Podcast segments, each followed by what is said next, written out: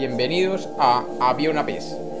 Hoy tenemos un cuento sobre la piedra filosofal, la piedra que convertía las cosas en oro.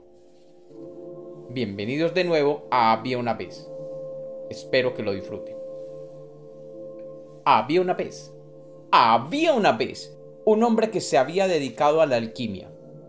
Por muchos años quería encontrar la piedra filosofal aquella piedra que convertía otro metal en oro. Sabiendo que la piedra filosofal no se podía encontrar en un laboratorio, decidió recorrer el mundo buscándola. Así, partió de su ciudad y se internó en los caminos más insondables.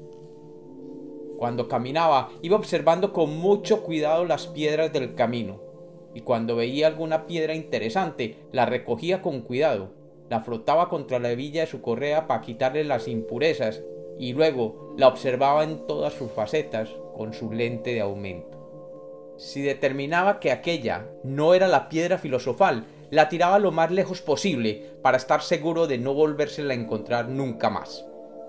Y así fue descartando una por una las piedras que iba encontrando. El hombre recorrió miles de kilómetros, y recogió decenas de miles de piedras, y ninguna llegó a ser clasificada por él como candidata a ser la piedra filosofal. Una noche llegó a un pueblo, y como no había comido ni bebido durante todo el día, decidió pedir posada en el hotel del pueblo. Durante todo el día había recogido y observado más de un centenar de piedras, y se encontraba realmente cansado la dueña del hotel, se apiadó del pobre hombre debido a su cansancio, y lo hizo pasar al comedor para servirle algo de comida. Se sentó con él y le preguntó que a qué se dedicaba.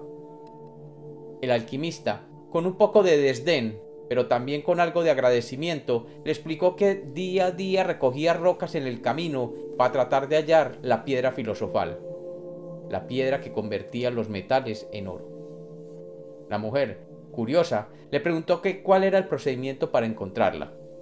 Y el alquimista le contó cómo recogía la piedra, cómo la raspaba contra la hebilla para eliminar la parte superior de la piedra y cómo luego la examinaba detalladamente con un lente de aumento y que si no era la piedra filosofal simplemente la tiraba lejos para no volver a encontrársela.